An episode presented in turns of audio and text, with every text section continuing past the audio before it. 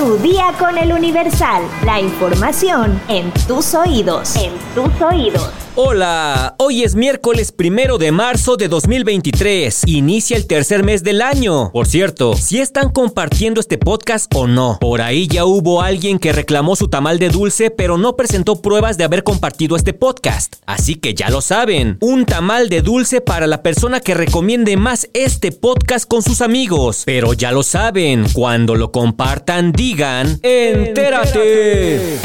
Estados. Luego de que se informara que cinco personas fallecieron en Nuevo Laredo, Tamaulipas, por disparos que presuntamente realizaron elementos del ejército, la Secretaría de la Defensa Nacional reconoció que personal militar de una base de operaciones desplegado en esa región sí accionó sus armas de fuego en contra de una pick-up en la que viajaban siete hombres, de ellos fallecieron cinco, una persona resultó ilesa y otra salió herida. La dependencia informó que hay un diálogo abierto con las familias por conducto de la Unidad de Vinculación Ciudadana de la Sedena para brindar las atenciones que corresponden en este tipo de casos, así como coordinación con la Fiscalía General de la República a efecto de colaborar con las indagaciones y diligencias para la integración de la carpeta de investigación. La dependencia indicó que el personal militar de una base de operaciones desplegado en Nuevo Laredo realizaba reconocimientos en el área urbana de ese municipio en apoyo a la estructura de seguridad pública cuando oyeron disparos de armas de fuego, poniéndose en alerta avanzando en la dirección donde se escucharon. Posteriormente, visualizaron un vehículo tipo pick-up con siete individuos a bordo, quienes se trasladaban a exceso de velocidad con las luces apagadas y sin placas, cuyos integrantes, al observar la presencia de las tropas, aumentaron la velocidad de manera intempestiva y evasiva, deteniendo su marcha al impactarse después con un vehículo que estaba estacionado. Por esta situación, al escuchar un estruendo, los uniformados accionaron sus armas de fuego, suceso que actualmente diversas autoridades se encuentran investigando para determinar la veracidad de los hechos. La dependencia indicó que de manera preliminar se observó una persona ilesa, una herida y cinco personas sin vida. A la persona que resultó herida se le brindó atención solicitando el apoyo de una ambulancia para ser trasladado a una instalación sanitaria. Horas antes de que la Sedena informara sobre este hecho, la Fiscalía General de la República abrió una carpeta de investigación por la muerte de cinco jóvenes realizada presuntamente por miembros del ejército mexicano, lo que causó que habitantes de la colonia Manuel Cavazos Lerma encararan y agredieran a los elementos, según se difundió en videos que circularon en redes sociales.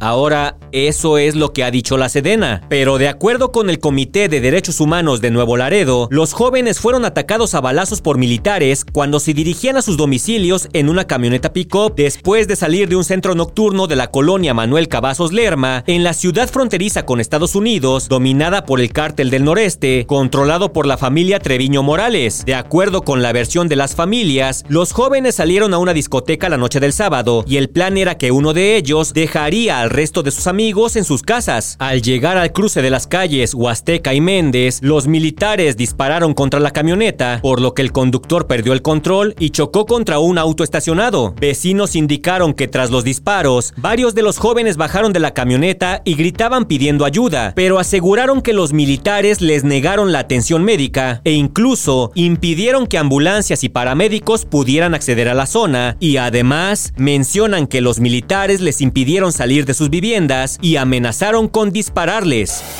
Metrópoli.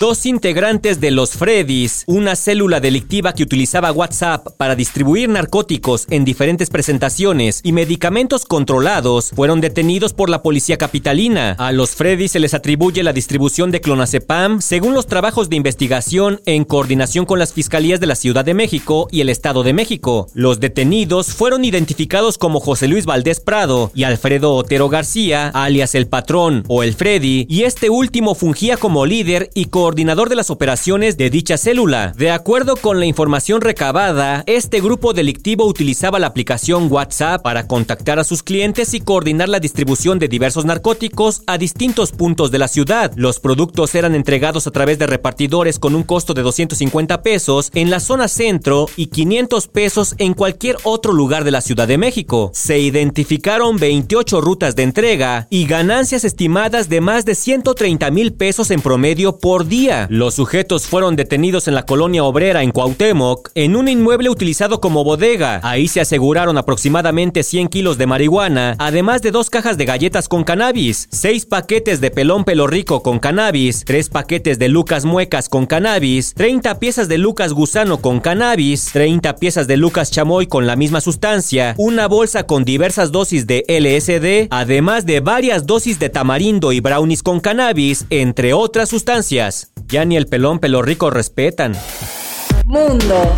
Estados Unidos, la Unión Europea y Canadá han prohibido a los empleados federales tener en sus dispositivos digitales la plataforma TikTok. Y mientras Beijing alega que qué puede hacer una inofensiva aplicación para celulares, otros se preguntan si realmente está en riesgo la seguridad nacional. Un alto ejecutivo de una de las empresas desarrolladoras de software más importantes del mundo, con sede en Seattle, Estados Unidos, explica que la aplicación reúne información que a veces ni siquiera nos damos cuenta y esa información entrega datos muy personales y confidenciales y los almacena. La diferencia entre TikTok y Facebook o Instagram es que la primera recopila todos los datos del mundo a su alcance en China y las otras dos en Estados Unidos. Eso sin contar con la difusión de desinformación que se puede hacer a través de la aplicación o la posibilidad de que, como hizo Rusia con Facebook, China intente influir políticamente en años electorales. Estas son preocupaciones que Estados Unidos, Europa y Canadá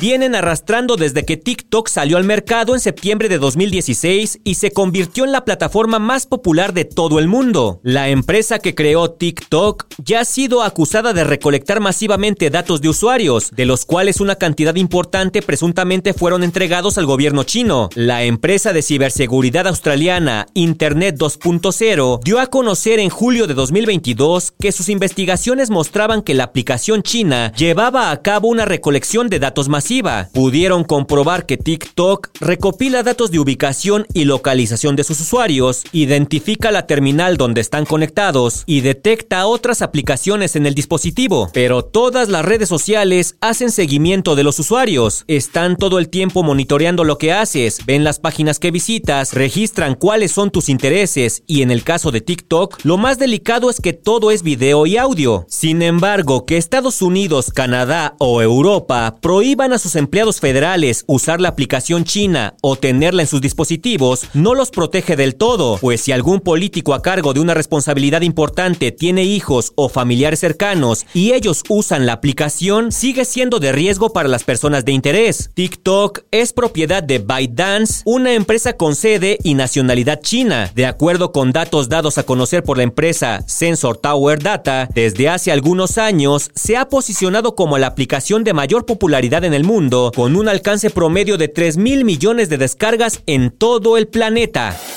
Espectáculos. A ver, a ver, a ver, a ver. Me quiero volver chango. Resulta que a Bad Bunny lo están calificando como el Frank Sinatra del siglo XXI tras su colaboración con el grupo Gorilas. Y es que el pasado 24 de febrero se presentó uno de los crossovers más inesperado de todos los tiempos: Bad Bunny y Gorilas. El cantante se apre. No. ¿Cuál cantante? El reggaetonero se atrevió a probar un nuevo ritmo musical que ha dado de qué hablar en redes sociales. Incluso, como les comentaba, ya hasta es comparado con Frank Sinatra. Tras el lanzamiento de la pista musical titulada Tormenta, el puertorriqueño ha recibido decenas de elogios y en un artículo publicado en Pitchfork, Ben Cardew realizó un análisis a fondo del álbum Cracker Island. En general, el escritor calificó el disco como algo fuera de lo común, pero bien ejecutado. El crítico señaló que es la canción más interesante, pues combina a la perfección el reggaetón ambiental con las secuencias de acordes características del jazz y la interpretación vocal dominante de Bad Bunny. En virtud de dicho análisis, el reggaetonero fue catalogado como uno de los grandes cantantes de la historia. Suena completamente lánguido mientras toca todas las notas y ritmos, como un Frank Sinatra del siglo XXI, seduciendo al micrófono. Escribió Cardew en referencia a Bad Bunny. Además, aseguró que Benito es el único colaborador en Cracker Island que no puedes imaginar que te haga estallar. En redes sociales, los fans del Conejo Malo aseguraron que Tormenta es una de las mejores colaboraciones, ya que le da una refrescada a su trayectoria. Incluso hubo quienes consideraron que la pista tiene el potencial necesario para convertirse en el hit del verano. Pues sí, puede ser que la canción esté muy buena, que te guste, disfrútala, perrea hasta el suelo, pero compararlo con Frank Sinatra. Blue moon, you saw me standing alone Esas sí eran voces. without a dream in my heart. Ya estás informado, pero sigue todas las redes sociales de El Universal para estar actualizado. Comparte este podcast y mañana no te olvides de empezar tu día. Tu día con El Universal. Tu día con el Universal. La información en tus oídos. En tus oídos.